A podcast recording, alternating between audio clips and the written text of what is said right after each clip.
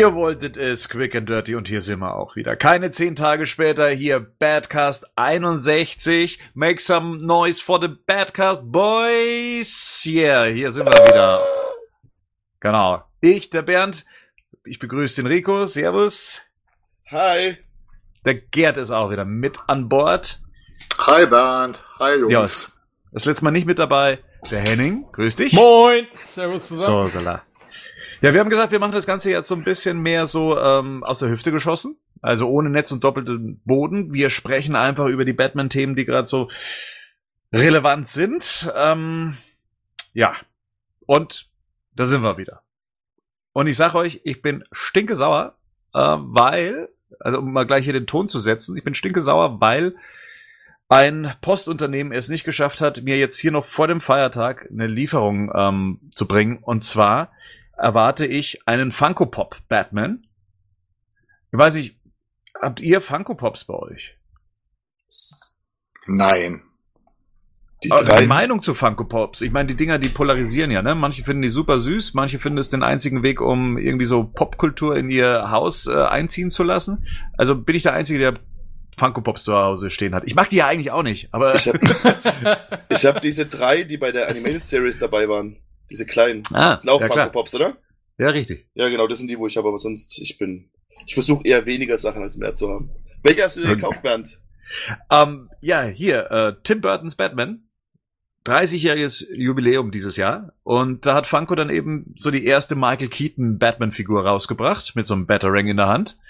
Und äh, ja, das ist jetzt auch in Deutschland über die verschiedenen Spielzeugversender auch ähm, zu haben. Und ich dachte, ich kriege das jetzt noch pünktlich vor dem Feiertag, weil ich dann Zeit gehabt hätte, mal wieder ein Video-Review zu machen. Mach ja viel zu selten, dass wir mal was auf, auf YouTube stellen. Und jetzt hätte ich halt voll Bock und Zeit gehabt und äh, nö. Also deswegen meine Stimmung gerade ein bisschen am Boden. Wie geht's euch? Gut. Schön. Henning, wie geht's dir denn? Sag doch mal. Ja, schließ mich an. Gut. Ja, super. Alles fein. Alles fein. Ich warte auf nichts von Batman. Ich habe alles da, was ich brauche. ich auch Ja, habt ihr euch denn mal wieder was gekauft die letzte Zeit? Tatsächlich nicht, nee, gar nichts. Was bei mir Ja, aber nicht. Ja. Nur die UADs, ne? Ich warte halt auf die 4K UADs, die ich jetzt dank deiner Info eben in Spanien bestellt habe. Sehr schön, werden wir später auch nochmal drüber reden. Auf die Mhm. wartest du jetzt seit 15 Minuten. Aber er Äh, hab- Unerträglich lange, 15 Minuten. Das stimmt. Unerträglich lange. ähm, Bernd, hattest du eigentlich die Back-Issue bestellt? Noch nicht. Äh, Back Issue ist ja ein Magazin, äh, was sich auch thematisch um die 30 Jahre Tim Burtons Batman drehen wird. Nur in den USA erhältlich. Ähm, Genau. Und ja, kann man sich über Amazon.de zum Beispiel auch bestellen. Kostet dann, glaube ich, inklusive Versand 16 Euronen.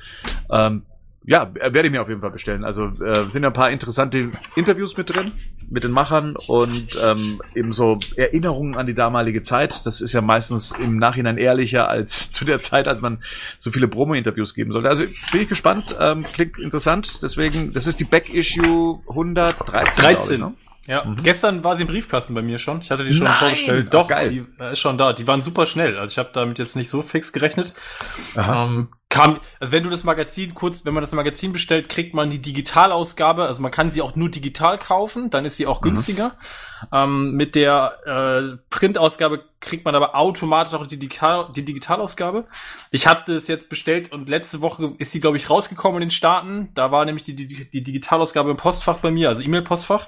Und ich habe jetzt nicht damit gerechnet, dass die Printausgabe dass so schnell kommt, aber die war tatsächlich gestern schon im Briefkasten. War ich überrascht. Weil das letzte Mal, ich hatte mir nämlich auch die Ausgabe 108 schon bestellt, weil da ging es nämlich um Superman the Movie. Und die hat relativ lange im Versand gedauert. Aber jetzt die Batman-Ausgabe ging schnell. 109 war es, Superman the Movie. Sorry, war falsch Nummer. Aber ja, ich habe mal gestern kurz durchgeguckt. Also für jeden, der sich mit irgendwie, der sich für Tim Burtons Batman erwärmen oder begeistern kann, auf jeden Fall super empfehlenswert. Vielleicht wäre mal, jetzt- vielleicht wäre mal interessant zu wissen, was überhaupt die Backspin für eine Zeitung ist, weil ich kenne sie zum Beispiel nicht. Back Issue. Back ich, okay. Ja. Äh, generell geht's da eigentlich fast immer um Comics. Und es geht tatsächlich extrem viel auch um Ich weiß, ich muss mal gerade hinten gucken. Eigentlich fast immer nur um Superhelden-Comics, glaube ich. Also Und die haben, die haben auch neue Interviews mit zum Beispiel Tim Burton geführt jetzt für die Aufnahme, oder sind das eher so eine Zusammenfassung von älteren Sachen?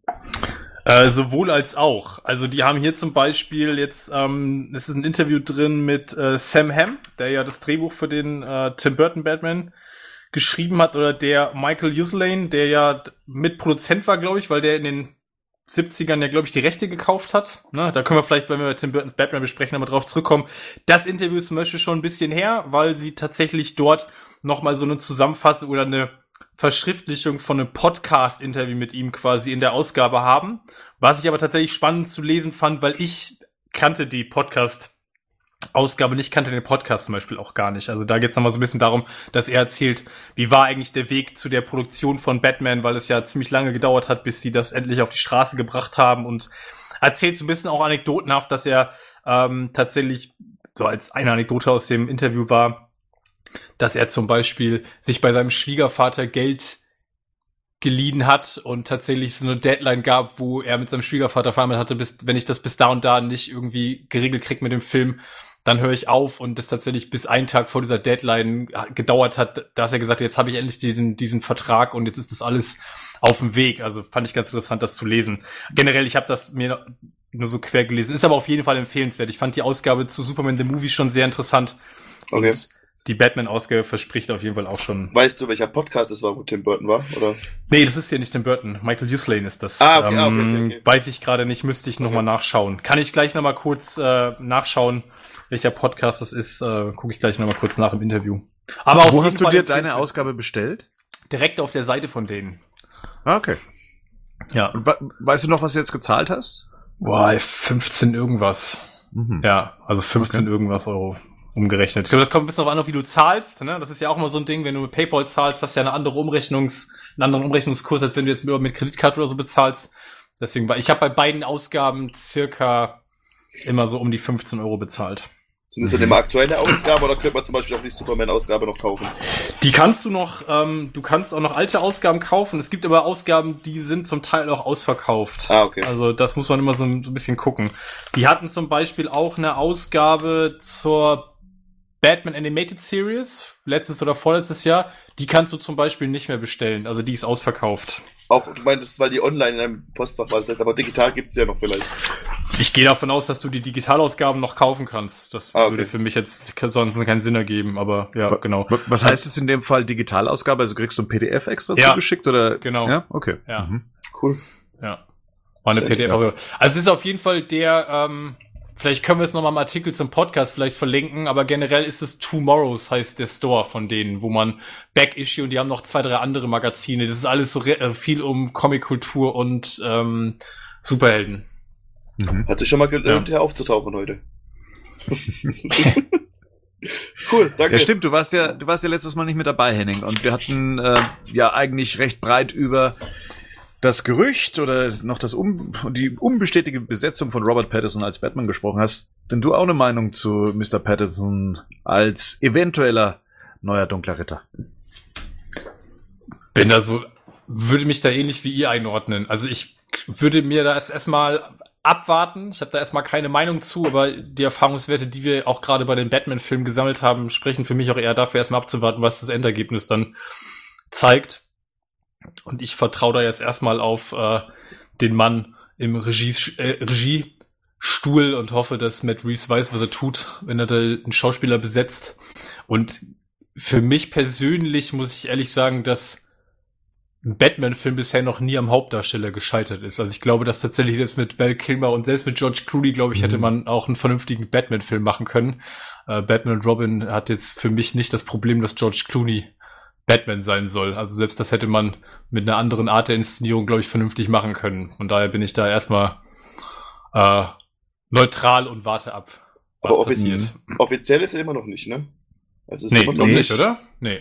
Nee, ist er noch nicht, wobei es gehen schon wieder Gerüchte im Hintergrund rum, äh, vom wegen, also ist eigentlich ganz geil, wie sich dann eigentlich so alle äh, Outlets dann so ein bisschen übertrumpfen wollten mit einer noch neuen Info, die man angereichert bekommt. Also jetzt inzwischen hieß es, ja, Robert Pattinson hätte jetzt auch alle Tests bestanden, also Make-up-Test, Kostümtest und so weiter. Alles, was man irgendwie sicherstellen wollte, damit sich das oder was, ja, man wollte ja dieses Batflag-Fiasko ja nicht wiederholen. Also jemand, der sich committet auf die Rolle, jemand, der dann irgendwie dann eben auch sagt, okay, ich mache das jetzt auch ein paar Jährchen und habe eventuell kein Alkoholproblem oder sonst irgendwie was.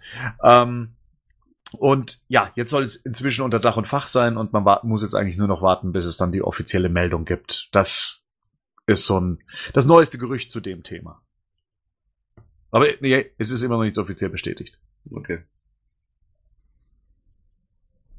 Aber es gab dann auch in dem Zuge ja auch gleich weitere Meldungen. Und zwar, da geht's dann hauptsächlich, was für Schurken werden denn im Film vorkommen. Und ja, Matt Reeves hat in der Vergangenheit ja schon öfters mal ein bisschen darauf hingewiesen. Er hat ja von der Rogue Gallery gesprochen und er hat dann auch mal so ein ominöses Foto von einer Ausstellung der 60er Jahre Serie dann gepostet, auf dem dann eben auch so ein paar äh, Figuren und Kostüme zu sehen waren. Und ähm, jetzt heißt, dass es ein halbes Dutzend an äh, Schurken sein könnten, die im Film vorkommen, also in einem Film. Und ähm, ja, da heißt jetzt eben, Catwoman könnte Teil eben dieses Kleeblatts sein, genauso wie der Pinguin.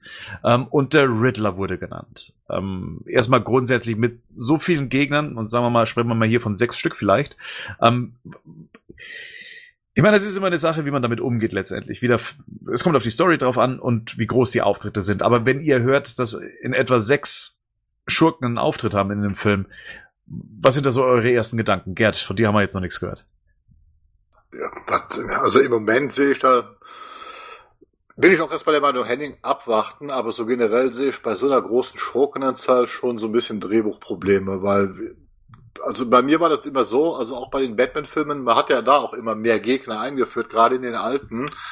Und ich finde, das wird dann den Figuren ein, eigentlich nicht so gerecht. Also man sollte sich erstmal auf den Hauptcharakter ähm, konzentrieren. Auf der anderen Seite, wenn das natürlich jetzt wirklich so nach dem Motto ist, wie es einer mal irgendwo mal gepostet worden ist, dass es wirklich so eine Detektivstory ist.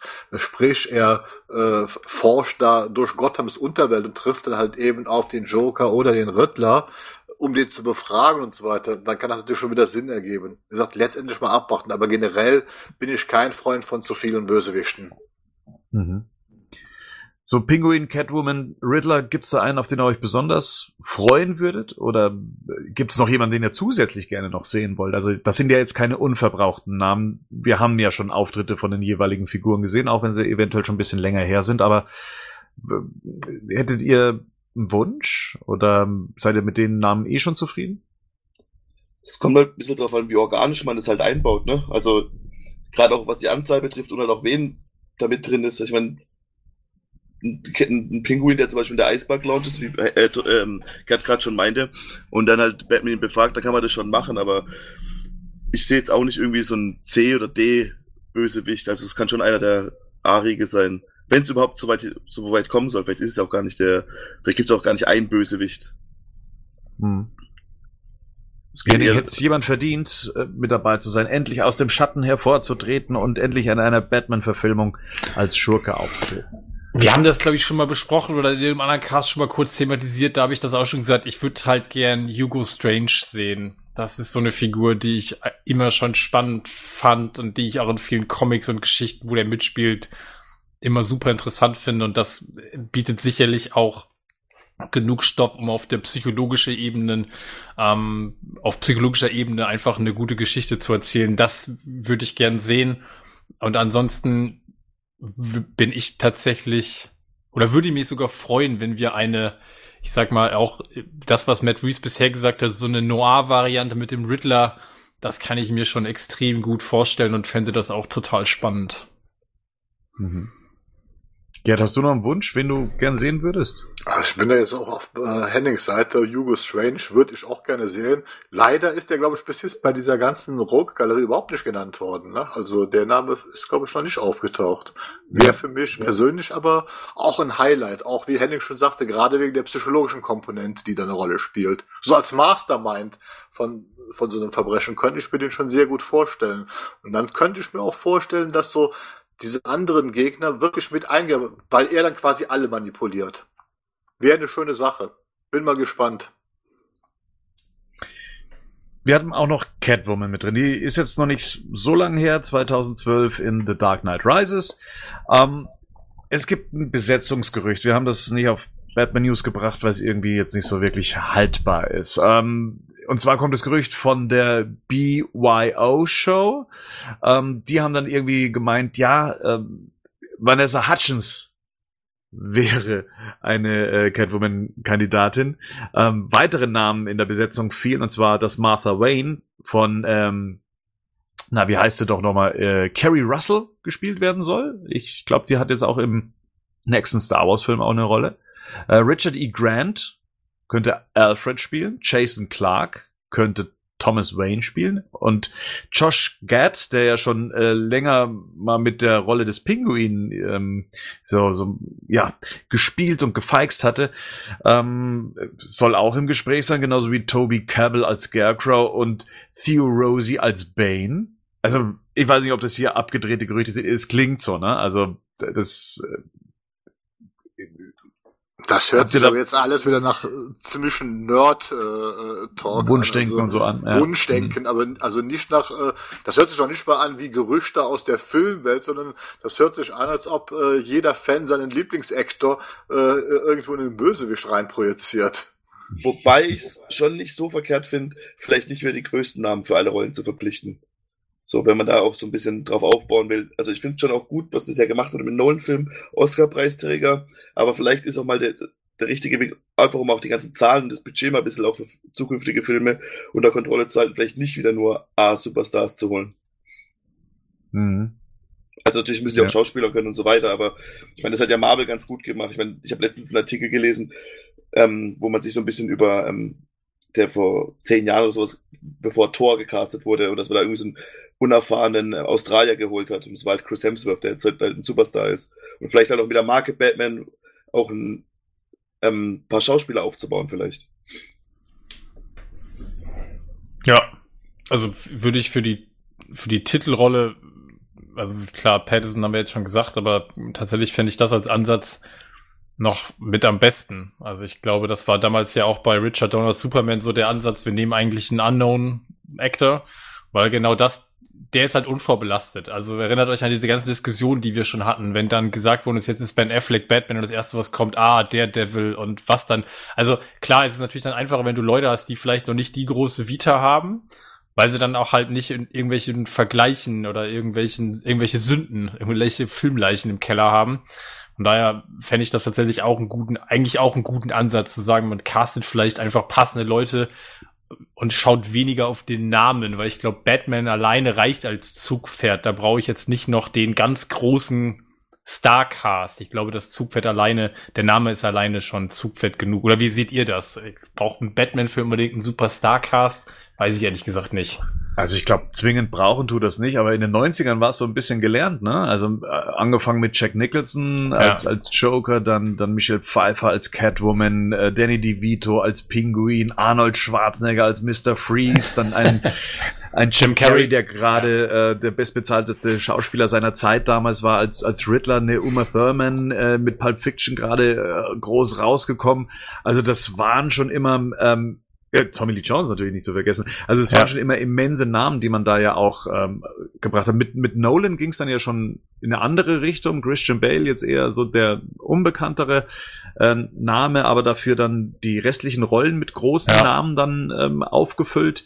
Und wenn man dann so schaut, dass Anne Hathaway, weiß ich gar nicht, was der ihr Stand damals war, die kam ja da gerade so aus dieser Prinzessinnenzeit raus, die hat sich, glaube ich, so gerade in dem Moment so ein, so ein größeren Namen gemacht, habe ich jetzt so im Nachhinein so das Gefühl. Ähm, und Heath Ledger, ja, war halt eben äh, jetzt eigentlich auch nicht so der riesige Name, oder? War das ein Superstar-Name aller Schwarzenegger, Danny DeVito? Ähm, Teenie-Star aber auf jeden Fall. Also Frauenschwarm. war Frauenschwarm. Frauenschwarm und vor allen Dingen, ja, Teenie-Star. War das The First Night, der erste Ritter oder? Nee. A Knight's Ja. Tale. Äh, Knight's Tale, Knight's ganz Tale. genau. Mhm. Ne? Also da war er ja gerade, äh, äh, hat er ja viele weibliche Fans gewonnen. Also ich denke mal schon, vielleicht nicht der Superstar, aber zumindestens ähm, doch Aber- recht bekannt. Naja, aber halt der hatte ja Brokeback schon, Mountain, also Brokeback Mountain wollte ja. ich gerade sagen. Also der war ja Oscar nominiert schon. Ja. Ähm, für Bro also ich meine, ist jetzt kein klassischer Unbekannter.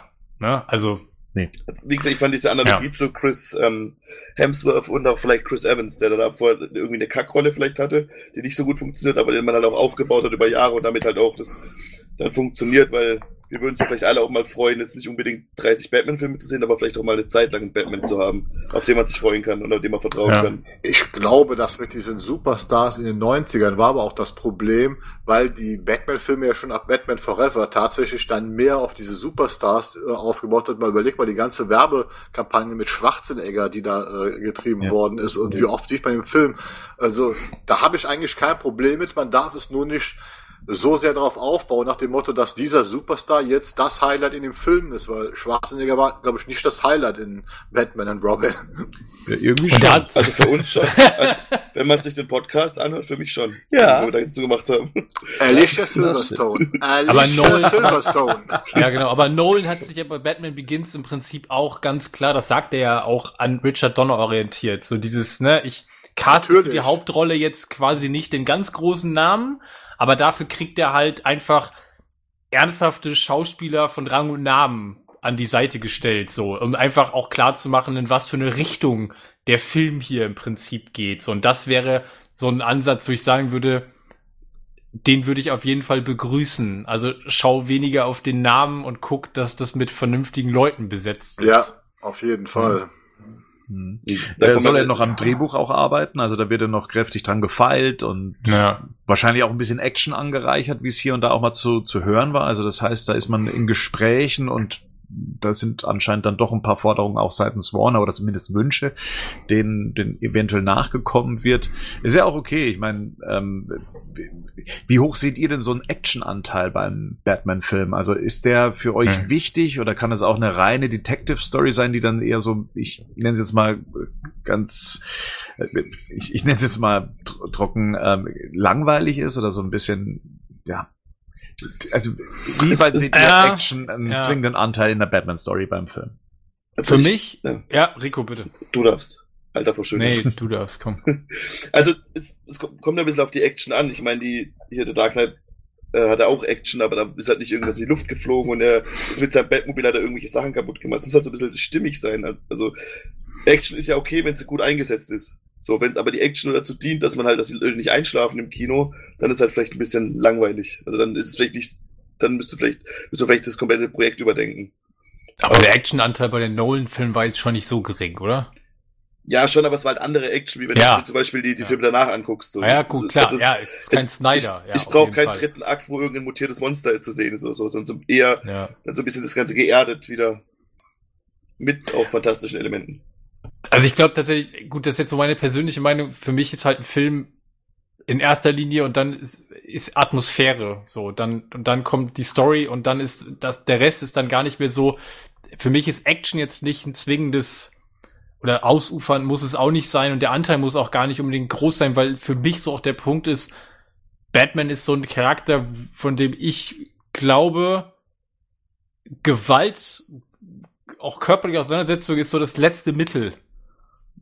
Muss er, wenn er muss, ja, aber das sollte halt einfach nicht überhand nehmen. Und die, vielleicht ist das auch jetzt mal eine Möglichkeit zu sagen, und das, so habe ich Matt Reeves auch verstanden, wir betonen vielleicht mal diese intellektuelle und damit so diese Detektivebene ein bisschen stärker, dass hier einfach der Verstand die schärfste Waffe von Batman ist und nicht seine Fäuste. Und das würde ich tatsächlich als Ansatz auf jeden Fall begrüßen. Ich, ich glaube, wenn man sich Reeves Filme so anguckt, dann hat er schon ein ganz gutes Gespür, gerade die Ja. Waffenfilme der letzten Jahre. Die haben jetzt auch nicht, ich meine, der letzte heißt zwar War of the Planet of the Apes, aber so viel War ist da ja gar nicht zu sehen im Endeffekt. Da geht's ja viel mehr um, um zwischen, zwischenmenschlich, Ja. sagt man das in dem Fall? Ja. Ja, weil um diesen, zwischen Affli Affliches? Nee. Affliches, ja, genau. Und halt, und er hat, er hat ganz viele ruhige Momente und dann gibt's natürlich auch irgendwie Ja. ein bisschen Action, aber das Ziel des Films sollte nicht so sein, irgendwie den dritten Akt zu erreichen, wo es eine große Actionsequenz gibt. Ja, begründete Action. Die Ja. ist Ja. halt, äh, die, die wünsche ich mir halt. Also, wie ihr sagtet. Und auch wir- wirklich wieder etwas geerdet. Ich meine, so toll auch die Batflex-Szenen waren im, im BVS.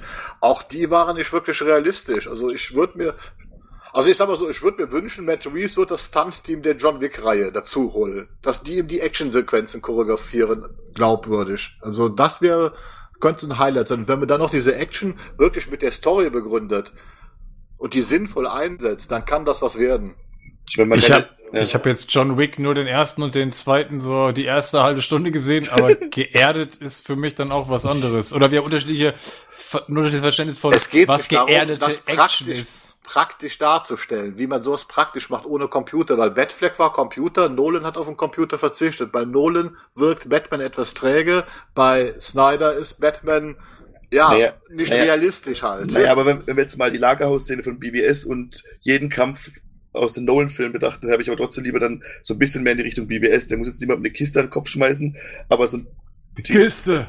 Ja, eben Kiste. Aber Kiste. die, aber die, also was am schlechtesten meiner Ansicht nach, gerade nach BBS, an den Nolan-Film gehalten ist, sind natürlich die Kampfchoreografien. Ja, das ist das Problem. Ich sag doch, Nolans Batman ist halt in der Action, gerade in der Zweikampf-Action, ist er halt sehr träge, weil er halt auf solche Sachen verzichtet hat und wahrscheinlich auch keine, keine guten Stunt-Koordinatoren dabei gehabt. Also das hätte man sicherlich besser machen können, wenn man Wo, Wobei Leute das eher ein Nolan-Problem generell ist, glaube ich. Aber ja, ja glaube ich auch. Der ist, der kann keine, keine gute Action. Das hat er ja auch bei den anderen hier. Ähm, wie heißt dieser mit äh, Leonardo DiCaprio? Äh, äh, da die, die diese Inception. Traum Inception. Auch da wirkt diese Action teilweise ganz merkwürdig und irgendwie auch ja unkoordiniert. Also das scheint wirklich das, ein Problem von ihm zu sein. Das wäre vielleicht mal was für eine Dark Knight Rises Besprechung, die irgendwann kommen könnte.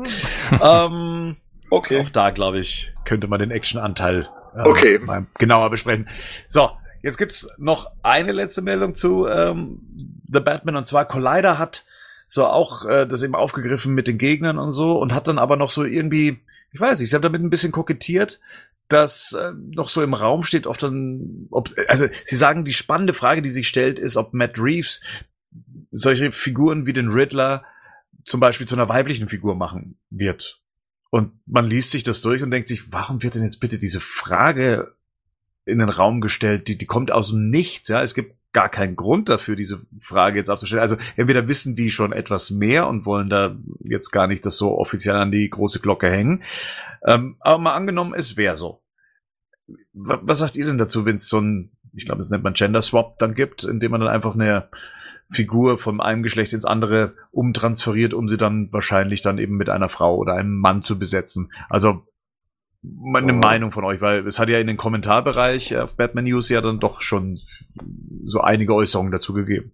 Du, du hast doch aber von den meisten Figuren eine weibliche Version. Es gibt auch ein, also da muss man nicht, muss man nicht die Figur doch nehmen und einfach diesen Gender Swap machen, sondern man kann doch einfach die Figur nehmen, die es schon gibt. Du brauchst ja keinen weiblichen Joker, du kannst ja Harley Quinn nehmen. Und ich glaube, es gibt auch einen weiblichen Riddler. Bei Bane wäre es ein bisschen schwieriger, aber ich glaube, es gibt auch, ich weiß nicht, wie die hat, ich glaube, die heißt Enigma, heißt die so?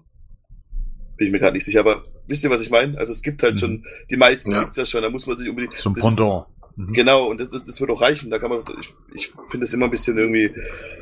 Also ich will jetzt auch niemandem zu nahe treten, der sich schon immer einen weiblichen Riddler gewünscht hat, aber irgendwie, boah, ich finde es schon schwierig, muss ich schon die sagen. Die Frage ist, oder für mich wäre die vordergründige Frage, dient das der Geschichte in irgendeiner Form? Also, brauche ich diesen Gender Swap, weil ich eine Geschichte erzählen will, für die das notwendig ist, dann sage ich, okay, mach es. Dann bin ich gern bereit oder dann schaue ich mir gerne neue Interpretationen auch von dieser Figur an, wenn mir klar wird durch die Geschichte, warum das hier passiert ist. Es einfach so zu machen, das fände ich schon ein bisschen kritisch, weil ich da mich dann fragen, wie gesagt, fragen würde, warum muss es jetzt sein? Wenn das in der Geschichte keinen Unterschied macht, dann können wir die Figur auch in ihrer Original Konzeption lassen. Oder halt dann, Rico, dann greif halt irgendein weibliches Äquivalent auf, was es zu der Figur ohnehin schon gibt. Das ist halt immer Wie so, ist es denn? Ja, also das gleiche Prinzip gab es ja auch bei, bei der anstehenden Fortsetzung oder Reboot von äh, Suicide Squad. Ne? Da soll ja auch der Red Catcher vorkommen, der in den Comics noch eine männliche Figur ist und für den Film dann in eine weibliche Figur ähm, umgesetzt werden oder als weibliche Figur umgesetzt werden. Ist euch das da eher egal, weil die Figur jetzt auch nicht so einen großen Stellenwert hat und das kann man dann schon mal machen? Also macht das für euch einen Unterschied auch, wenn jetzt ikonische Figuren wie der Riddler einfach vom Mann zur Frau werden oder unbekannte Figuren wie der Redcatcher dann auch zur Frau werden? Ist, äh, seht ihr da schon noch einen Unterschied? Kann man es da eher machen? Nö, also ich bin also der grundsätzlich der Meinung, äh, äh wenn so etwas gemacht wird, äh, dient es der Story, dann kann man es machen. So, und ich habe im Moment bei dieser Diskussion halt den Eindruck, das ist eine Political Correctness äh, nach dem Motto, äh, wir müssen mehr weibliche Darsteller integrieren in unsere Projekte, wir müssen das betonen. Äh, und dann wird das einfach gemacht und dann macht man sich auch wieder ein, zu einfach, weil klar, letztendlich muss man fairerweise sagen, ist das Geschlecht vom Riddler tatsächlich egal, wenn man die Comics liest, ob der männlich oder weiblich ist, weil der ist in den Comic ja, äh, Comics ist er ja überhaupt nicht äh, sexualisiert. Der wird aber jetzt in dem Film, wird das plötzlich zum Thema gemacht und damit habe ich halt ein Problem, weil in den Comics ist das tatsächlich egal, weil das da nie eine Rolle gespielt hat. Jetzt wenn man denn zu, zu, zu, einer Frau umfunktioniert, dann fängt man eigentlich an, die Figur auf eine Ebene zu heben, wo die ja eigentlich gar nicht hinwollen in der politischen Diskussion. Und ich fand das ja auch, äh, das Gleiche haben wir ja gerade bei dieser Batwoman-Diskussion mit diesem äh, äh, lesbischen Ansatz. Ja, die ist auch im Comic, aber der Trailer macht da so ein Pohai drum, also stellt das so zur Schau, dass man schon fast wieder sagen kann, hier, hier geht's halt einfach nur um Political Correctness und wir müssen das halt auf jeden Fall darstellen, um uns progressiv darzustellen. Und ich sehe da auch auch, egal ob das eine unbekannte Comicfigur ist oder jetzt eine bekannte Comicfigur, solange das storytechnisch keinen Sinn macht, sehe ich da auch keinerlei äh, Veranlassung für, das zu machen. Und wie sowas endet, haben wir ja bei der letzten Ghostbuster-Verfilmung gesehen. Wie sowas ganz gewaltig schiefgehen kann, wenn man so etwas macht, aus Political Correctness halt. Hm. Du willst so unbedingt über Batwoman reden, das ist unglaublich. Lass uns mal über die Suicide Squad sprechen, wenn wir es eh schon mal jetzt äh, so touchiert haben. Suicide Squad kommt ähm, unter der Regie von James Gunn, ne, der Guardians of the Galaxy gemacht hat, der ja von Disney einst mal äh, gefeuert und rausgeschmissen wurde. Ähm, jetzt inzwischen wieder ja zurückbegrüßt wurde bei Disney, weil Disney hat ja ganz großes Herz gezeigt und gesagt, so jetzt haben wir uns das nochmal überlegt, komm, wir sind gnädig, wir holen dich zurück. Aber er darf dazwischen noch das Suicide Squad, so ist, glaube ich, so der aktuelle Titel, äh, drehen und er möchte so sein eigenes Ding draus machen. Ähm, der Film selber soll nur so lose Anknüpfungspunkte zum Vorgänger haben. Ähm, unter anderem heute rausgekommen oder zumindest Joel Kinnerman hat sich ähm, mal so selbst bestätigt, dass er da mit dabei ist. Das heißt, es gibt eine Verbindung auf jeden Fall zum, zum Vorgängerfilm. Ähm, aber er, James Gunn möchte so sein eigenes Ding draus machen. Was erwartet ihr von einem neuen Suicide Squad? Habt ihr das Interview gelesen, das er, das, das er gegeben hat, quasi, wie seine Wiedereinstellung bei Disney passiert ist? Hat es einer von euch gesehen? Nicht? Okay. Im Prinzip, er sagt halt so ein bisschen, wie das, was es für eine schwere Zeit für ihn war, als er Disney wieder angerufen hat, wie, ähm, was für, was für eine aufwühlende Zeit auch das für ihn war und wie er dann erstmal gar nicht fassen konnte und dann quasi erstmal Tränen in den Augen an sich so gefreut hat. Und ich habe jetzt ein bisschen Angst, dass ein bisschen das Suicide Squad Projekt so ein bisschen hinten rausfällt, dass er quasi das jetzt noch macht, weil er dazu Vertrag, aber er will eigentlich Guardians of the Galaxy machen. Ja, den wird er ja auch machen, oder? Sie warten ja auch auf ihn und nachdem ja Disney so gnädig war, ihn ja, wieder das zurückzuholen. ist das, was ich meine, aber, aber Ja. äh, das ist ja schon eher Aber- das Projekt, auf das er mehr Lust hat, so. Aber jetzt mal, Ja, die also, haben aber Drehbeginn von Guardians of the Galaxy drei, in drei Jahren oder so, haben sie denen jetzt Eben, gesagt. genau, dass- das, das ist das, was ja. Also, das ist ja, da wirkt es so, als ob man jetzt hier noch kurz Suicide Squad reinschiebt und dann macht man wieder das Projekt, auf das man Lust hat. Das ist eher das, was ich problematisch ein bisschen finde. aber jetzt mal ganz ehrlich, ich meine, ich möchte jetzt da keine äh, Verschwörungstheorien aufkommen lassen oder so, aber für mich sieht das so aus, als wäre das von Anfang an irgendwie auch der Plan gewesen. Ja, man möchte die, die, die Öffentlichkeit so ein bisschen beruhigen. Disney tut was, da gibt's diesen Typen, über den gibt's gerade so einen Bohai, der hat sich jetzt irgendwie äh, schlecht benommen, was jetzt nicht so in unsere Family-Politik äh, irgendwie passt. Und dann sprechen wir mal miteinander und sagen mal, du, komm, wir schmeißen dich mal raus, wir holen dich dann später mal wieder. Wir holen dich dann später wieder dazu und so. Und ne? kannst- Aber wir müssen ein bisschen was tun, wir müssen reagieren. Jetzt müssen wir dich mal kurz als Buhmann hinstellen und sowas. Und dann kannst Und du dann holen gucken, wir dich dann barmherzig wieder zurück. Und dann kannst du Ja. direkt gucken, was die Konkurrenz macht in der Zeit. Ja, Das auch noch, ja genau. Man bekommt dann auch nur Einblicke in, in die, in die DC-Welt. Also, aber die gesagt, grundsätzliche das- Frage ist doch, wen interessiert im Moment, trotz James Gunn, wer hat denn jetzt im Moment wirklich großes Mhm. Interesse an einem Suicide Squad 2? Und egal, Also was jemand Gunn mit. Suicide Squad, ja, aber egal, was der macht, viel schlechter kann es ja nicht werden. Nee, schlechter kann es nicht werden. Also, Und im, ich mein, im Prinzip kann es auch eigentlich nur was ähnliches werden wie Guardians of the Galaxy. Halt nur mit Suicide Squad mit schrägen Humor. Naja, wird sich jetzt hoffentlich nicht so wiederholen, äh, aber also ich finde ich finde die Kombination James Gunn und Suicide Squad, das habe ich ja damals schon gesagt, eigentlich recht spannend, ne? Dreckiger Typ, ähm, äh, dreckige äh, Truppe. irgendwie, irgendwie passt das schon irgendwie zu. Ja, so vom, ihr wisst schon, was Ja. ich meine, ne? Also er ist so ein bisschen kantig und, Oh und er, er, er kann gut die Figuren, äh, glaube ich, auch dreckig darstellen und halt so, so, so etwas, was wir uns eigentlich ursprünglich von Suicide Squad auch versprochen Wer soll denn hätten. jetzt eigentlich noch mal dabei sein? Also wir wissen, Idris Elba spielt aber nicht den Ersatz von Will Smith. Das ist, glaube ich, doch jetzt be be äh, Genau. bekannt. Der spielt doch, äh, wie heißt die Figur?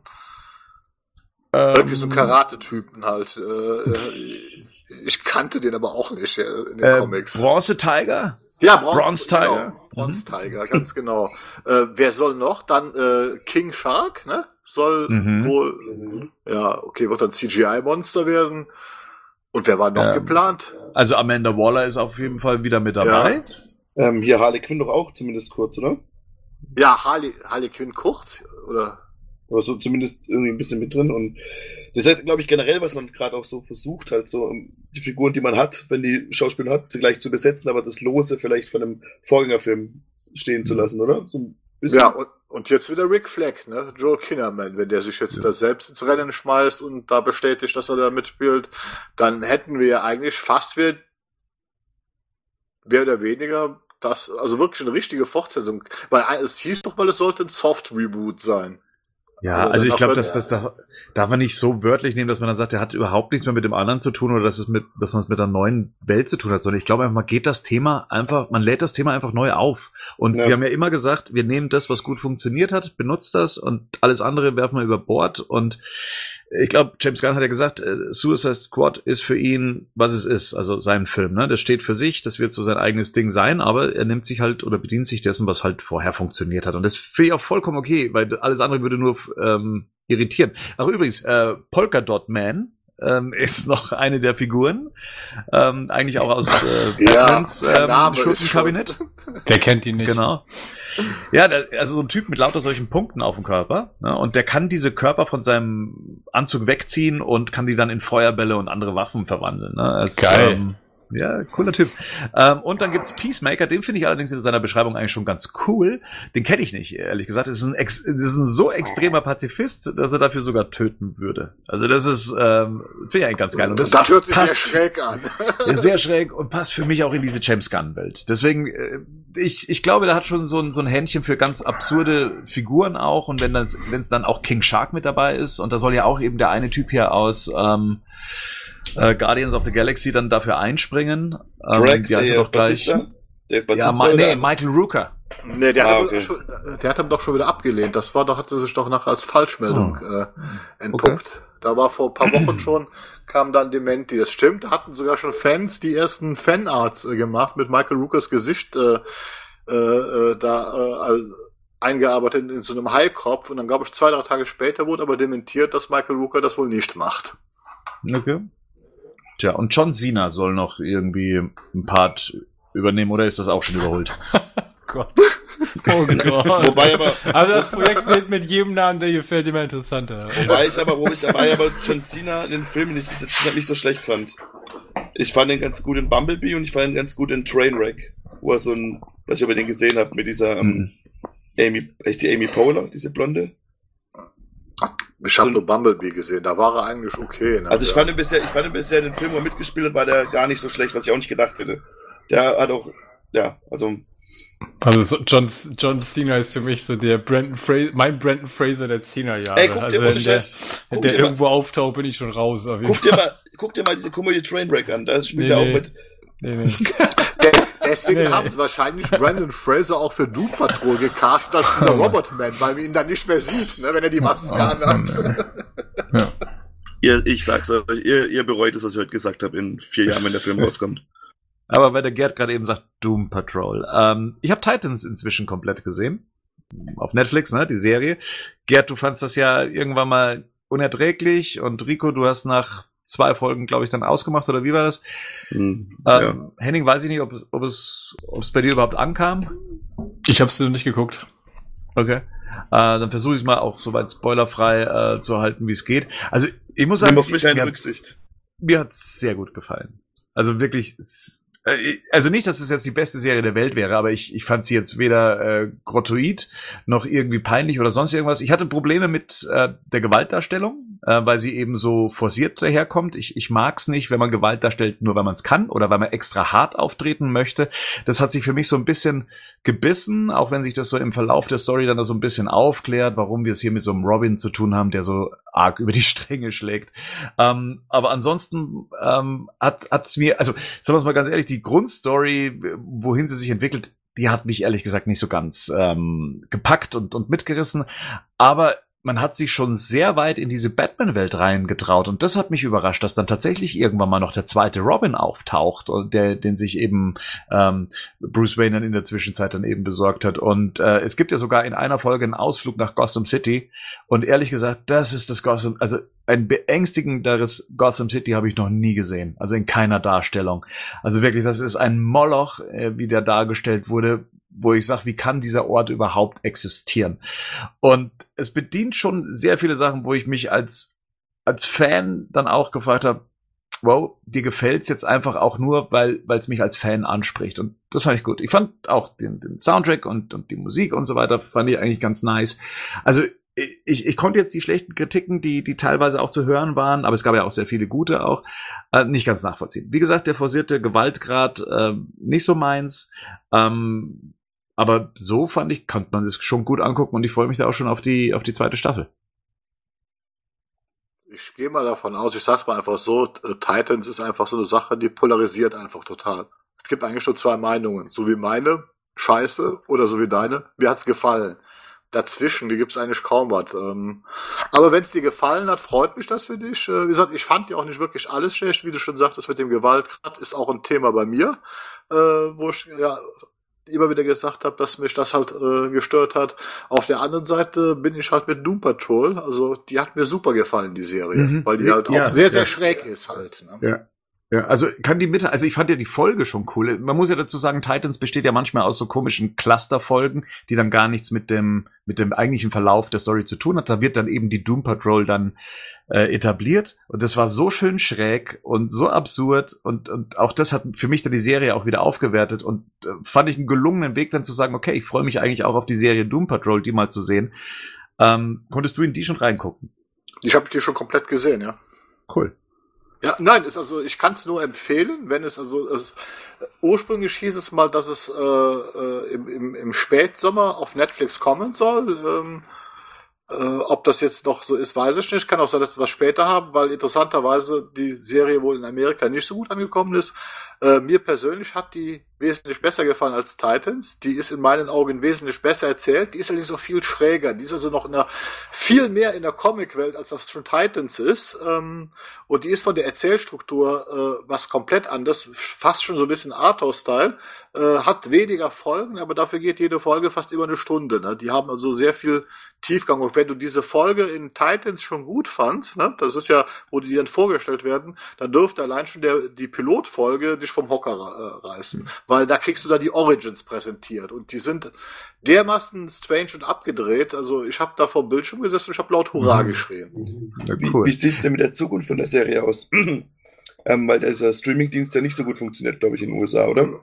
Im Moment äh, sieht's da eigentlich, ähm, also Titans Staffel 2 ist noch in Produktion, soll aber, ist noch nicht bestätigt worden, auch schon zusammengekürzt worden sein. Also ich glaube, die sollten auch wieder 13 haben, wohl auch da auf 10 Folgen im Moment runter reduzieren müssen. Swamp Thing ist auf 8 Folgen, glaube ich, jetzt gestutzt worden.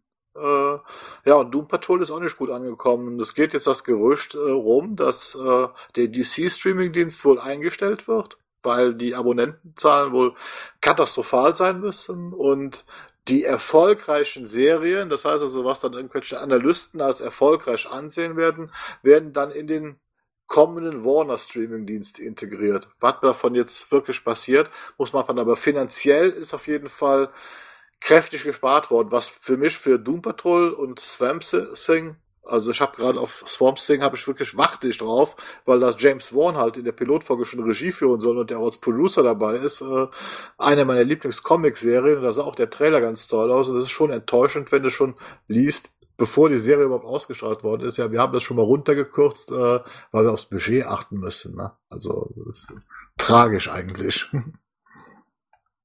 Hm. Wie ist denn, wie ist denn Doom Patrol im Vergleich zu, wie heißt diese andere Serie, die auf Netflix auch gerade läuft, auch mit so schrägen Charakteren? Umbrella? Academy. Umbrella Academy, ja. Ja. Genau. Äh, kannst du da mithalten? Ist es ein anderes Niveau, komplett was anderes? Oder wie würdest du es beschreiben im Vergleich?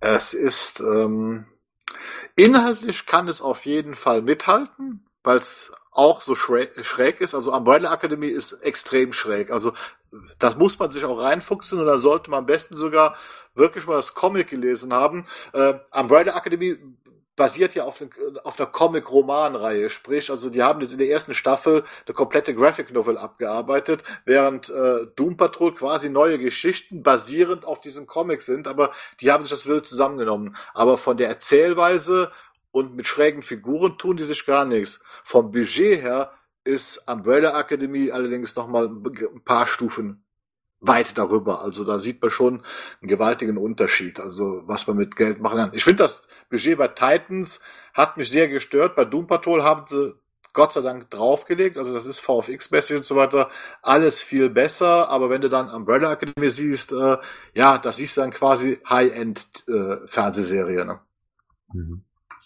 Ja, wenn wir schon über solche abgefahrenen Figurenkonstellationen sprechen, wie wäre es denn, wenn wir mal Batman mit den Turtles mischen würden? Ähm, Rico hatte erst mal vor kurzem geschrieben, hey, ich habe gar nicht mitbekommen, es kommt ein Crossover mit Batman und den Teenage Mutant Ninja Turtles.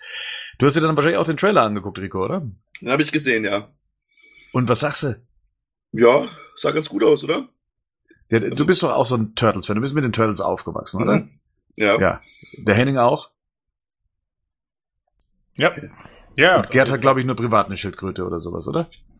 Ich kenne aber auch die Turtles und vor allen Dingen kenne ich die Turtle Comics, die also die guten damals. Äh, Ersten schwarz-weiß Comics. Genau, ganz genau, die, die kenne ich auch und ich mag auch das Crossover Comic, also das erste, das ist ja jetzt glaube ich sogar ein zweites äh, erschienen, Mhm. aber das habe ich noch nicht gelesen. Den ersten hattest du mir mal empfohlen und den fand Ja. ich super. Ja, fand ich auch super. Ich habe den zweiten auch noch nicht gelesen, liegt hier. Aber ich freue mich auch auf die Veröffentlichung und dass es das so schnell äh, auch geschafft hat, dann, also es ist ja auch, ich weiß gar nicht, wie das lizenzrechtlich ist. Ich glaube, die Turtles gehören zu Nickelodeon.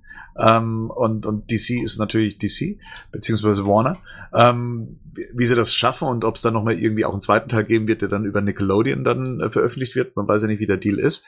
Ähm, aber mich freut's, dass da so schnell jetzt auch eine Verfilmung des Comics, was ja drauf basieren soll. Ich weiß nicht, ob es eins zu eins die gleiche Story ist. Ähm, aber ja, also da habe ich schon Bock drauf. Kommt ja am 3. Juni, ist ja jetzt auch nicht mehr so weit weg. Ähm, zumindest schon mal digital raus bei iTunes. Ähm, und ich glaube, inzwischen ist es auch bei Amazon angekündigt. Kann das jemand bestätigen, dass es da schon angekündigt ist? Weil gerade so, was Animationsabenteuer angeht, mh, ist das jetzt gerade immer so ein bisschen Glücksspiel, habe ich das Gefühl, oder? Also äh, die Fatal Five, was ja auch so eine Justice League-Geschichte war, die kam ja bei uns sogar nur in, in O-Ton auf iTunes digital, aber nicht ähm, auf äh, Blu-ray oder DVD. Ist angekündigt. Ist Also, angekündigt. ja, Ah, 13. 13. Juni. 13. Juni. Ja. Ich, ich glaube, die tun sich ein bisschen schwer mit dir, das zu vermarkten, oder? So, weil eigentlich ist es ja nix für Kids. Also bei dem Turtles weiß ich jetzt nicht, aber gerade hier bei dem, gerade diese, diese, dieses ähm, DC-Universe ist ja eigentlich nichts für Kids, aber irgendwie wird es immer bei mir bei, bei Amazon bei Kinderfilmen mit aufgelistet teilweise. ja. Ich glaube, das ist so ein bisschen das Problem in Deutschland, oder? Und ich glaube, in Deutschland werden ja eh nur noch die, die Batman-Filme synchronisiert.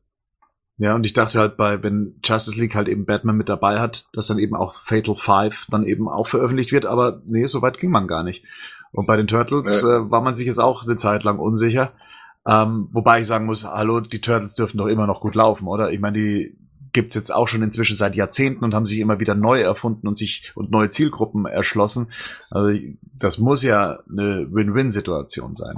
Vor allem gibt's jetzt gerade wieder eine neue Nickelodeon-Serie der Turtles. Wo die alle so ein Ja, bisschen abstrakter gemalt sind, wo zum Beispiel Raphael Richtig, aber ich glaub, die Halsgröße hat.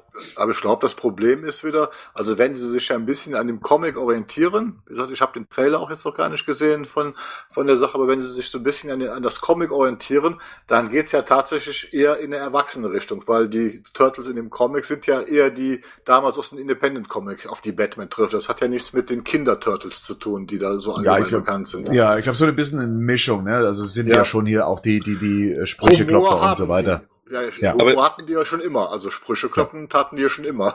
Ist nicht immer das Problem halt auch in Deutschland, gerade bei den Turtles mit Michelangelo, dass sie dem die, die Nunchakos irgendwie wegnehmen In müssen. UK oder? war das immer ein Problem. UK, Ähm, ja, ja. Ja, Genau. Deutschland nicht. Mhm. In Deutschland war das jetzt weniger das Problem, nur wir haben immer, deswegen Die hießen sie auch UK-Version in Deutschland. Genau, deswegen hießen Ja. sie hier auch die Hero Turtles. Mhm. Ähm, und äh, aber es, es, es, es wurde sogar so weit getrieben, dass der zweite Turtles-Film, ähm, der in den Kinos damals kam, dass da keine Waffen mehr zum Einsatz kamen. Ne? Da gab es ja nur noch die Ninja-Kampfwürste, mit denen dann Michelangelo in so einem Laden um sich geschleudert hat, weil man dann irgendwann mal gesagt hat, ja, eigentlich nicht so geil, wenn die mit Waffen rumhantieren, diese Ninjas. Ne? Ist ziemlich lächerlich, ja. Mhm. Ja. Aber ja gut, bei den Turtles gab es ja noch andere Probleme. Das ist ja noch, weiß nicht, wer das mal, die deutsche Version, dieses, diese Boing-Geräusche, dann, das kommt ja noch dazu, aber ja, ja, das, genau. kann, das ist unfassbar, ja. Ja, ja ich, hab kannte den- den, hab nur so. Ich habe so- ja, genau. ja, genau, ich ich, hab bis vor fünf Jahren oder so habe ich ihn das erste Mal im Original gesehen. Davor kann ich ihn auch nur mit diesen Click-Boing-Geräuschen und äh, ich habe gesagt, gerade bei kindgerecht gemacht. Also das ist ja genau, wenn du das Ding das erste Mal im Original siehst und der hat diese ganzen, während den Kämpfen, diese ganzen Glocken und Gonggeräusche nicht, dann kriegt das Ding ja sofort eine völlig andere Ernsthaftigkeit auch. Ne? Also ich als Kind, äh, ich kannte den halt ewig lang nur im, Der hätte äh, in der deutschen keine- Synchro. Der hätte wahrscheinlich keine Freigabe damals bekommen, wenn die das mit diesen Geräuschen nicht gemacht hätten, weil ich sag mal, im O-Ton äh, ist der verdammt brutal. Also allein von, der, von, von, von den Soundeffekten, die sie einsetzen, also wirkt der ja nun auch extrem realistisch. Ich glaube, Ja, die hätten 90, damals, 16er Freigabe hätte der wahrscheinlich gekriegt, ne? Da- Das war ja, schon 16er. Deutschland Na, Dann 16er. Wäre wär der im Kino tot gewesen. Ja. Weil, wie gesagt, vorbei. Gerade im Zuge der Zeichentrickserie, die damals ja auch hier schon lief, oder? Wer- Eben drum, ja klar. Ja, ja. Doch, die die, lief lief damals schon. bei RTL schon, ne? Richtig. Genau. Wobei, also ich bin mir da nicht sicher. Ich glaube eher, dass es so ein bisschen vor allen da gehorsam war, äh, da schon Ja. mal reinzugrätschen und dann diese lustigen Klingel- und, und Boing-Geräusche. Äh, da, was ja lustigerweise, wenn man es nicht anders kannte und man die Zeichentrickserie kannte, gar nicht so gestört hat. Es stört einen ja, Ja. nur im Nachhinein, ne? wenn man Ja. wenn man weiß, dass es da eigentlich auch die ernsten oder ernsteren Turtles gab. Aber weil ich mag ich mag den ersten Turtles-Film so wie er ist, äh, entweder die deutsche oder die die Originalfassung. Beide finde ich sehr spannend, sich auch anzugucken, auch was die Insider-Jokes angehen, die im Deutschen natürlich was komplett anderes sind als ähm, im, im Ja. Englischen, im Original. Jetzt aber mal die Frage, wer wird sich denn den Film von euch holen oder angucken? Auch wenn es immer für einen Fünfer bei iTunes gibt, warum nicht? Im Fünfer, hey, ich möchte mal über den Film sprechen, Herrschaften. Ja gut, dann sag es doch, dann hole ich mir. Okay. Wenn Ich meine, 10 Euro sind es gerade bei iTunes, wenn er zu leihen ist, sind es dann erstmal, glaube ich, äh, auch so 4,99 oder sowas. Da können wir doch mal, können wir doch mal so einen Film auseinandernehmen, oder? Und das können wir gerne gleichzeitig machen, über die Turtles sprechen. ja. Klar, gerne. Also, Na cool. Was auch noch auf dem Medium rauskommen wird, da haben wir schon am Anfang kurz drüber gesprochen, das ist äh, die Batman Classic Movies, nenne ich es jetzt mal. Also Batman, Batman Rückkehr, Batman Forever und Batman und Robin kommen in 4K und gerade natürlich auch passend zu äh, Tim Burtons äh, Batman, der ja dieses Jahr den, das 30-jährige Jubiläum feiert, ähm, freut man sich auch auf die Veröffentlichung. Die wurde jetzt auch in den USA anhand des 4K-Masters auch in äh, verschiedenen Kinos äh, gezeigt. Und dabei hat sich dann herausgestellt, hey, die haben den Film nicht nur optisch ähm, aufpoliert, sondern die haben dem Ton auch, sagen wir mal, ein bisschen was beigefügt. Modernere Geräusche, äh, zumindest was Waffen anging. Das Batmobil, glaube ich, auch noch ein bisschen ein anderes Geräusch unterlegt und dem Batwing auch noch. Das Ganze natürlich nur auf der großen Tonspur, die dann eben auch für, sagen wir mal, ähm, großes Heimkino-Equipment gedacht ist. Aber was haltet ihr davon, wenn an Filmen dann noch so ein bisschen geschraubt wird und ein kleines Update mitgegeben wird? Ähm, was ist für euch noch okay? Wie jetzt zum Beispiel das Bild ist jetzt bläulicher, als es wahrscheinlich im Kino je war. Ähm, und halt eben, dass die Geräusche so ein kleines Update bekommen haben. Wobei du natürlich auch sagen musst, der Soundtrack soll super klar klingen, weil man auch den neu eingesetzt hat. Also wie seht ihr das, wenn an solchen Filmen Jahre später nochmal rumgedoktert wird? grenzwertig. Aber für mich ist dann so, die Entscheidung ist immer, habe ich die Wahl Mhm. als Kunde? Also wenn dann, wenn beides drauf ist, also ich finde immer eine gute, eine gute Lösung ist im Zweifelsfall, ich biete den neuen Mix an und hau den alten Mix aber auch mit drauf und dann kann sich jemand, der da eher puristisch veranlagt ist, sagen, okay, ich bleib bei dem Mix, den ich kenne. Wenn ich die Wahl hab, ist es gut. Ich finde ansonsten, wenn es dann so in die Richtung, wie das George Lucas bei Star Wars dann gemacht hat und gesagt, okay, ich doktor jetzt dran rum und ab da gibt's nur noch die eine Version und die andere quasi, da schließe ich auch alle Kanäle, wenn ich das kann. Da, da wird's dann kritisch, finde ich, weil so dieses, der Film ist jetzt halt entsprechend 30 Jahre alt, Leute kennen den nur und auswendig, so wie er ist und da finde ich es dann tatsächlich schwierig, noch daran rumzubasteln. Also vor allem, wenn es jetzt nicht nur darum geht, ich bringe den Sound im Sinne einer, weiß ich nicht, besseren Abmischung auf ein anderes Level. Das ist für mich noch was anderes, als wenn ich sage, ich füge neue Geräusche hinzu. Also das ist dann so ein Punkt, wo ich sage, ah, das finde ich schon kritisch. Mhm. Aber findest du es trotzdem spannend? Also möchtest du es Ja. gerne hören mit den neuen Geräuschen? Total spannend finde ich das. Ähm, ich äh, hoffe dann, aber das muss man mal gucken. Wie gesagt, ich hätte gerne die Ursprungsversion auch in einer vielleicht, ich sag mal, technisch ne, optimierten, aber nicht inhaltlich veränderten Version. Versteht ihr, was ich meine? Also, ne, neuer Mix ist ja okay, wenn es dann besser klingt und so, aber wie gesagt, für mich geht's darum, die Tonspur sollte von den Geräuschen trotzdem so bleiben, wie sie ist. Äh, diese Version sollte es trotzdem mit drauf geben. Also interessant finde ich es auf jeden Fall. Ich freue mich auf die UAD auch total, weil ich auch glaube, dass äh, ähm, ein Bild-Update äh, den Film auf jeden Fall gut tut. Leiden Ja. Synchronisation oder sowas? Wenn du jetzt hier das, die, also wenn du die, die Synchronisation Ja. wird in der Regel, glaube ich, nicht nochmal neu gemacht, oder? Nee, du, ich, also ich Nee. gehe jetzt stark davon aus, dass die deutsche Tonspur die uralte, Ist- herkömmliche Tonspur sein wird, weil das viel zu aufwendig wäre, mit der Synchrospur jetzt noch einen neuen Mix zu machen. Das wird in der, passiert in der Regel auch nicht. Das das ist das, was ich meine, weil ich, Ja, ich genau. bin da der Letzte, der da irgendwie das, dem das auffällt, aber ich könnte mir schon vorstellen, dass es dann gerade so Puristen, die da ganz viel Geld in ihr Heimkin äh, Heimcinema stecken, dass sie dann Probleme damit haben könnten, oder? Also auf Also Blu.com, das erste Review, was jetzt draußen ist, sagt auch ganz, deu- deutsche Tonspur ist mit an Bord, ist 2.0. Das heißt, es ist die Tonspur, die Mhm. da bisher immer drauf war. Ich glaube, die deutsche Tonspur von, vom Original Batman ist nicht mal Mehrkanal, oder? Ich glaube, da stand, dass die 2.0 sogar ist, was mich gerade, wo ich gerade das erste Mal das ausspreche, gerade wundert. Das Problem ist, der ist damals äh, in Dolby, die- also äh, also ins Dolby Surround ins Kino Ja. gekommen. So, das Problem ist aber in Deutschland halt, dass diese Originaltonspuren nicht mehr vorliegen. Ähm, also die Vierkanal, das ist ja eine Vierkanalmischung gewesen, die man damals gemacht hat, die existiert hat nicht mehr. Äh, man hat halt nur dann diesen äh, Ton, das ist eigentlich, das darf man eigentlich keinem erzählen, aber eigentlich im Prinzip beruht dieser Ton auf äh, den Ton der VHS-Kassette, der nachher auf der DVD gekommen ist. Ne? Also man hat ihn einfach da runtergezogen und Feierabend, weil man keine Originalbänder mehr hat, was sehr, sehr schade ist, weswegen der deutsche Ton auch wieder etwas muffig klingen wird. Ähm, bei Ja. dem englischen O-Ton war das jetzt aber so, habe ich gelesen, äh, da gab es wohl aber ähnliche Probleme, also auch mit dem 5.1 Mix, den man in Amerika erstellt hat, auch der ist äh, damals gemacht worden für, für, für das DVD-Release, aber da hatte man auch nicht mehr alle Elemente zur Verfügung äh, und äh, Tim Burton war wohl auch mit dem Surround-Mix damals von Batman auch nicht so ganz einverstanden, weil der unter Zeitdruck fertiggestellt worden ist. Er konnte den wohl also nicht mehr so haben, wie er ihn ursprünglich haben wollte, weil der Film ins Kino musste. Deswegen bin ich da jetzt mal gespannt. Ich habe mir jetzt ein paar Sound-Samples angehört, die ja veröffentlicht worden sind. Muss ich das auch ganz ehrlich sagen, das scheint wirklich nur was für Leute zu sein, die wirklich eine 7.1 Anlage, also eine Dolby Atmos Anlage zu Hause zu haben, weil sobald diese, dieser neue Mix runtergemischt wird, wieder auf 2.0 oder so, hört er sich für mich genauso matschig an wie früher. Ja, es entfaltet erst seine Kraft, also das, was ich an den Samples hören konnte, wenn man wirklich ein entsprechendes Mehrkanal-Heimkino zu Hause hat. Dann Also wir reden über 5.1 und aufwärts, oder? richtig, richtig. Ja, genau. 5.1 Weil du gerade. Atmos, Atmos sagst, das wäre noch ein Stück weiter, deswegen, ja, okay. Äh, ja, du kannst auch 5.1 zum Atmos Heimkino umbauen. Du brauchst halt dann nur oben diesen Lautsprecher. Ja gut, dann hast du halt 5.1.4, ne? Also Genau. Punkt 2, das wäre dann Atmos. Deswegen sage ich nur gerade, du kannst ja. auch eine Atmos-Spur hat ja auch immer noch mal einen, ähm, normalen Kern. Also in der Richtig. Regel ist ja ein True AD-Kern drinne, dass wenn ich jetzt die Spur, also alle Leute, die jetzt kein Atmos-System haben, können ja trotzdem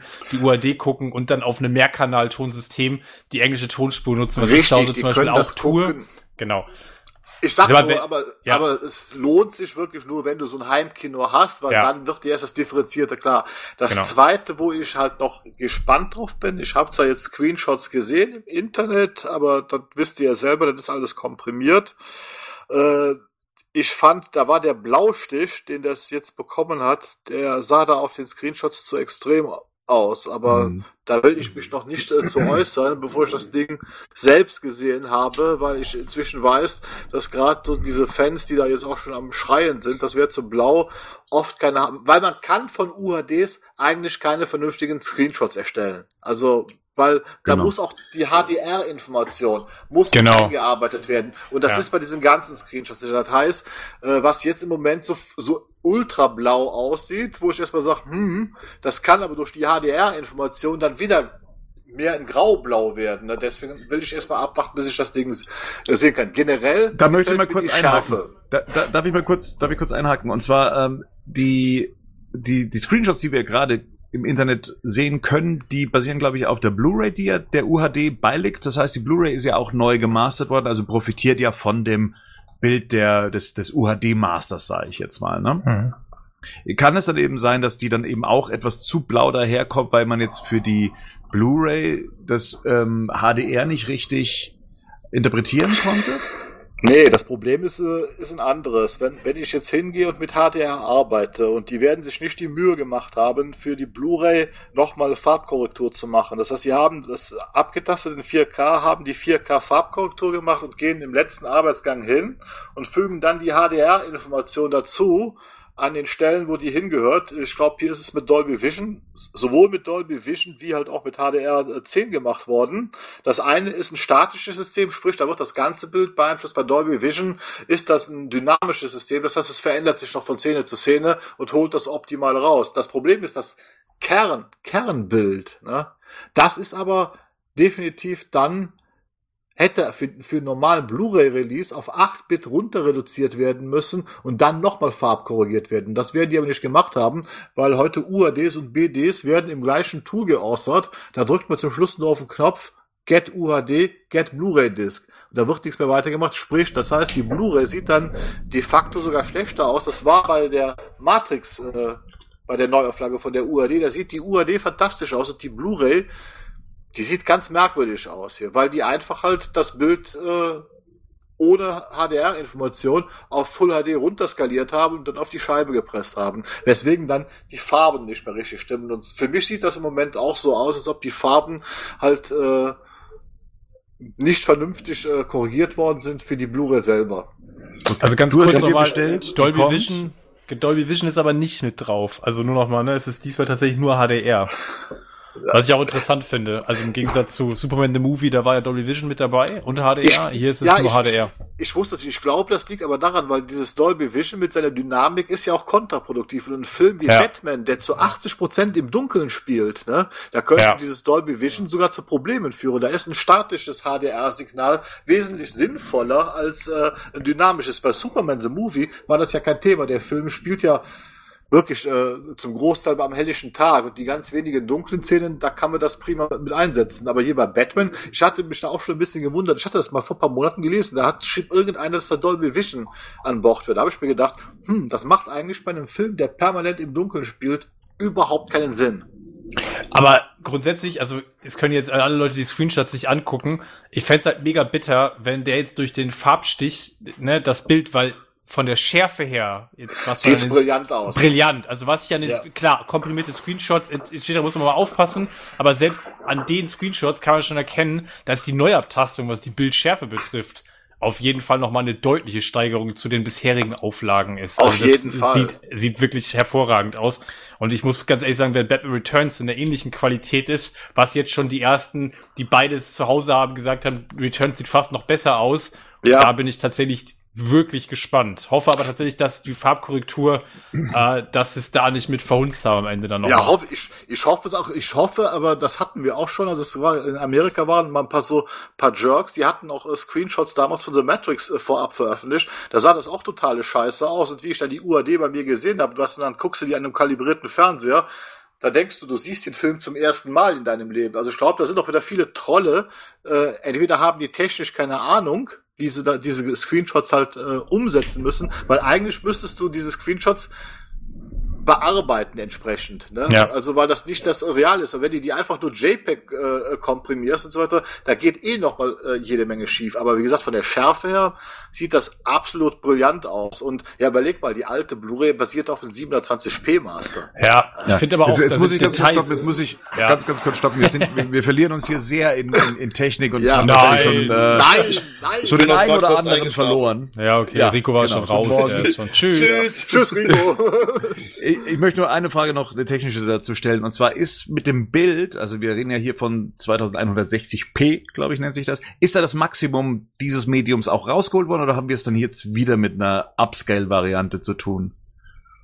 Nein, das ist jetzt eine, eine echte 4K-Abtastung, sprich, die haben das Original negativ genommen und haben das in dieser Auflösung gescannt. Okay. Das ist kein Upscale. Also genau, das weil ist, Batman ist 35 Millimeter. Ja. Ja, richtig. Genau, also dann ist Maximum mit 4K. Dann, Ja. ja. Genau wie Ja, Superman cool. the Movie halt im Netz oder auch Matrix sind also echte 4K-Abtastungen. Ja, besser wäre jetzt eigentlich nur noch 8K, aber da sieht man keinen Unterschied mehr. Ich bin schon, nicht sichtbaren Bereich mehr. ich bin schon gespannt. Wir, vielleicht können wir, wenn die draußen ist, nochmal in der, in der Ausgabe eine Review besprechen. Weil Ja. ich glaube Mhm. halt auch, dass bei einem Film wie Batman, und da bin ich gespannt, maximale Schärfe ist ja nicht für jeden Film tatsächlich gut. Also ich habe jetzt schon auf den Screenshot sieht man Details auch am Anzug. Ja, Die hättest du vorher so nicht gesehen und gerade auch in den dunklen Szenen, wir haben auch mit, da wurde auch mit Matte Painting gearbeitet und so Geschichten, die dann natürlich auch noch mal rausstechen. Ich bin tatsächlich mal gespannt, wie jetzt mit dem 4K Master der gesamte Bildeindruck sich dann tatsächlich gestaltet. Also ich bin auf jeden Fall auf die Veröffentlichung bin ich richtig gespannt. ja, ich freue mich drauf. Also wie gesagt, also wenn es nicht allzu sehr für uns sind, freue ich mich drauf, die beiden Filme, also gerade die beiden Batman und Batman Returns, Und auch in so einer. Qualität zu Hause zu haben. Ne? Die anderen beiden, ja, Also ursprünglich sollte die UHD oder die UHDs dann am 13. Juni hier in Deutschland erscheinen. Inzwischen geht man ja davon aus, dass sie im August kommen. Ein genaues Datum haben wir jetzt gerade nicht vorliegen. Ähm, Gerd, wir haben drüber gesprochen, in Spanien ist sie zum Beispiel zu haben. Da hat uns äh, ein, ein Leser von batmannews.de darauf aufmerksam gemacht, dass man die über Amazon Spanien auch bestellen kann und somit dann eben auch an eine deutsche Tonspur kommt, äh, wenn man die haben möchte. Das heißt, wir werden uns dann nochmal drüber unterhalten, wenn die bei dir angekommen ist, was du denn qualitativ zu besonders diesem Film, der dieses Jahr sein 30-jähriges Jubiläum feiert und für mich ja auch der Startschuss ähm, des Batman-Daseins war, so ein ganz ganz wichtiger Teil meines Lebens äh, darstellt, da möchte ich eigentlich schon da, mal so die beste Version auch gerne in Händen halten, selbst wenn ich keinen 4K-Player zu Hause habe. Dann gebe ich dir einen letzten Tipp für dich, Bernd, und auch für alle Fans. Leute, wenn ihr jetzt die Gelegenheit habt, kauft euch UHD-Player, weil die großen Hardware-Hersteller steigen aus dem System aus. Sony baut seit Anfang diesen Jahres keine Player mehr. Samsung wird Ende des Jahres aussteigen. Und solange die Player noch da sind und noch Filme veröffentlicht werden, gerade solche geilen Klassiker, solltet ihr jetzt zuschlagen und die zu Hause haben, weil in der Qualität werden wir das wahrscheinlich nie mehr bekommen. Na super. Dann würde ich sagen, haben wir es wieder. Ähm, und ja, wünsche einen schönen Abend. Ich danke euch, dass ihr mit dabei wart, um euch ähm, die Zeit zu nehmen, um mal wieder über Batman äh, zu plaudern. Das war eine schnelle, angenehme Runde. Und äh, ja, wir dürften uns dann eigentlich auch wieder in 14 Tagen hören, denke ich, oder? Ja, Klar. mach's Sehr gut, cool. Bernd. Bis dahin, grüßt in Bis die Nacht. dann, Leute. Genau. Macht's Kauft- gut. Kauft euch UHD-Player. Genau, kauft UHD-Player. UHD-Player.